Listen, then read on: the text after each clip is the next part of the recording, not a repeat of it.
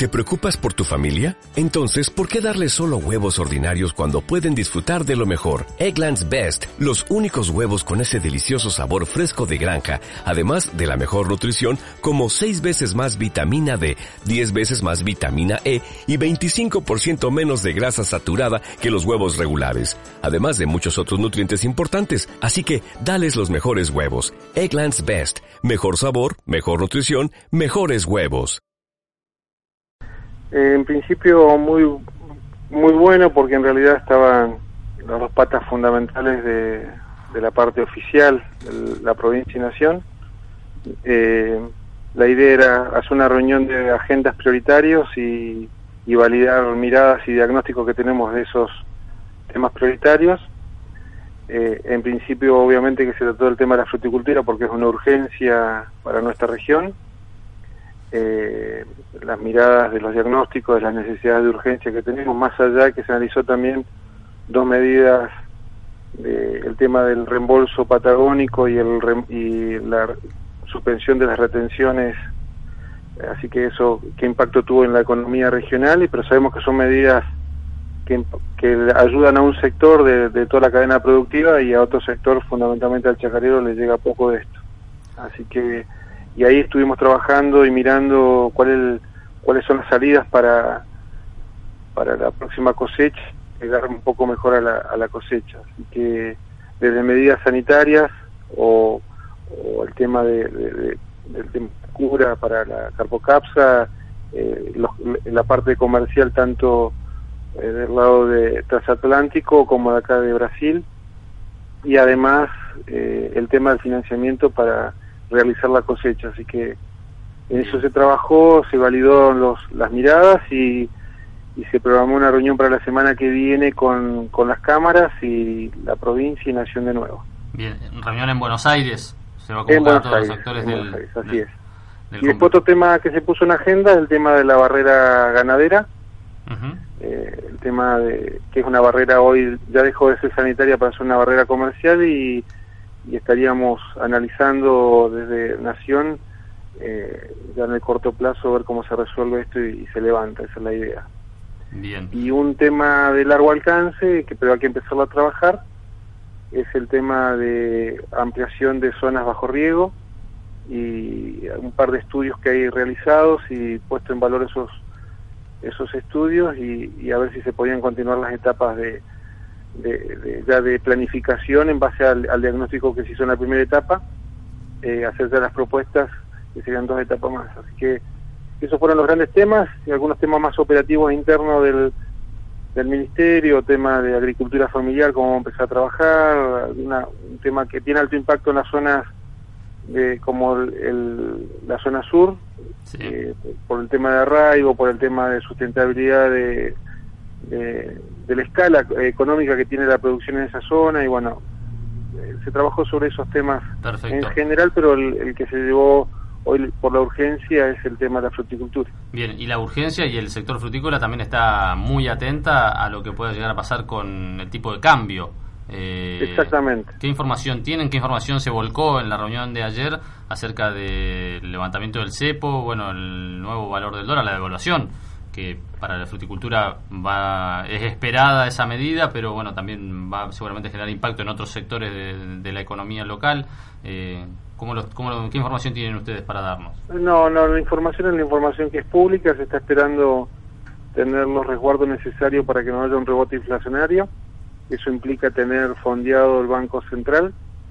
Eh, en eso está trabajando el equipo del Banco Central. Nosotros ahí esperando esa medida que seguro que se va a tomar y que es esencial para todas las economías regionales y para también para, para varios sectores más de la economía de la República. Así que nosotros, sabiendo que es una medida que se va a anunciar eh, en, los, en, los, próximos días, eh, la tenemos como algo que se va a dar y, los valores los va a determinar el, propio mercado en esto porque va a ser un dólar libre y lo que se estima que va a estar un poco por debajo de, del dólar blue actual. Se habla de un dólar a 14 pesos. Más o menos en eso están diciendo todo, pero bueno, eso lo va a determinar la oferta y la demanda y, los ingresos que vayan ahora eh, haciendo los, las, eh, las grandes exportadoras así que vamos a depender de eso también. Bien. Whisky, cuéntenos un poco cómo se vivió en el frente interno de Cambiemos eh, toda la polémica que se desató a partir de la designación por en, comisión de los dos nuevos jueces de la Corte Suprema de Justicia de la Nación. Yo todavía no hemos tenido, para nosotros como bloque todavía no hemos tenido la primera reunión de interbloque, nosotros estamos con el radicalismo, ah, hubo algunas voces levantadas del radicalismo, eh, así que no pero bueno, el, liderazgo fundamental que es de Ernesto Sanz salió a validar esta, esta toma de decisión y porque está dentro de la Constitución, eso implica que es legal, eh, que es necesario porque además era un pedido fundamental de la Corte, eh, así que tenemos validados de los dos, del, del, del, otro poder que es el poder donde están yendo estos ministros.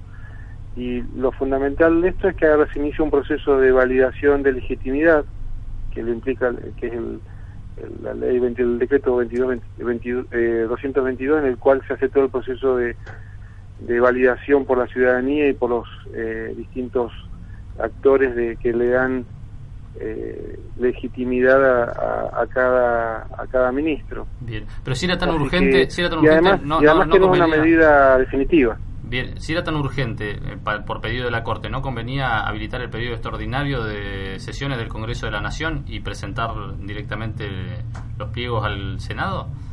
Y evidentemente no teníamos los consensos adecuados, que se van a ir construyendo ahora. Esto también lo, lo, lo explicitó Ernesto Sanz, no estaban dados, no se habían construido, todavía no daban los tiempos para construir los, los consensos adecuados y bueno, eh, evidentemente también por lo que han dicho la gente que se opuso a la metodología, nadie eh, cuestionó a las personas. Así que ya sería un, peso, un paso importante para, para esa construcción de legitimidad y creo que ya teniendo la defensa de todos los eh, frentes, tanto opositores como internos, acompañando a, las personas y a las personas en su calidad, eh, creemos que ahora se va a poder construir los consensos en los próximos meses. Bien igualmente advierten como un riesgo ustedes o no que ante la falta de consensos se empiecen a emitir decretos eh, sin pasar por el Congreso de la Nación? ¿Debería modificarse esta práctica? Y la, idea es tratar de modificarla. Eh, en principio hay que tomar decisiones, algunas son decisiones que no van a tener el 100% del consenso y la idea es el objetivo ideal es tener el 100%, pero obviamente que va a haber decisiones que el Ejecutivo va a tener que tomar y para eso lo votaron y para eso tiene la legitimidad también de, la ciudadanía. Mientras eh, todo sea dentro del marco de la ley, nosotros desde el mismo sector oficial obviamente que vamos a estar apoyando fuertemente a las decisiones del Ejecutivo. Obviamente que nosotros tenemos la tarea de ir construyendo los consensos en el sector del Parlamento, pero bueno, los tiempos hoy son, son tan rápidos porque hay tantas necesidades a resolver. Tema de energía ayer también fue otro tema, el tema de, empezar el diálogo con los gobernadores, el tema de, dialogar con los con los dirigentes que compitieron con nosotros para las presidenciales, eh, bueno, una cantidad de temas eh, que son relevantes para toda la situación que está viviendo Argentina que con el tiempo vamos a ir acomodando los vínculos de, de construcción de consensos, pero bueno, hay que ir tomando decisiones y pensamos que día a día vamos a ir tomando una decisión que en algunas vamos a tener 100% de, de, legitimidad con todos los poderes y en otras vamos a estar con, con discusiones que las vamos a sostener y las vamos a abrir para, para lograr ese consenso necesario. Bien, en cuanto a la provincia de Río Negro, el proceso de cobertura de cargos, de espacios, eh, avanzado, eh, se, han tomado Estamos avanzando con el análisis de los currículums eh, mientras tanto estamos avanzando también con, porque imagínate que hace un par de días nada más que los, los funcionarios secretarios, subsecretarios, directores, que son los que van a estar validando también cada cargo en, el territorio provincial, eh, recién están asumiendo cargo, están con un, en, en, el, en, en el proceso de análisis, de diagnóstico de lo que reciben, tienen que ir tomando decisiones, así que estamos con esa agenda también acá en Buenos Aires, por eso estamos nos hemos quedado acá para generar el vínculo para la provincia y, ir resolviendo estas cosas operativas de territorio que son los cargos de, las grandes delegaciones en principio y después de los programas. Caso de un tema que nos preocupaba también en, la parte de la fruticultura, toda la parte de la estructura armada de, agricultura familiar, así que también estuvimos con ese tema. Bien, ¿va a haber cambios en los organismos principales, ANSES, PAMI, eh, AFIP? Digo, porque también se rumoreó en los últimos días que a partir de este consenso o algún diálogo con el senador Pichetto podía también haber eh, gente que se mantuviese, gente que llegó junto con Pichetto a esos cargos, que se mantuviese en las delegaciones de los organismos nacionales en la provincia. ¿Es así o no? Nosotros eh, eh, dijimos y tenemos esta postura, en aquellos organismos que necesiten cambios los va a tener y, ese cambio no va a tener nombre de un dirigente eh, provincial, no va a ser ni Sergio Whisky, ni Fulke, ni Pichetto. Si es necesario el cambio, lo vamos a hacer. Eh, y vamos a construir desde ahí. No, no importa de quién es el, funcionario que estaba, a qué sector pertenece, si estaba no estaba haciendo bien su trabajo, la idea es cambiarlo para porque la idea que nos el mandato que tenemos del presidente es mejorar todos los organismos y cada programa y cada cada representante de la nación tiene que estar validado en su legitimidad de trabajo.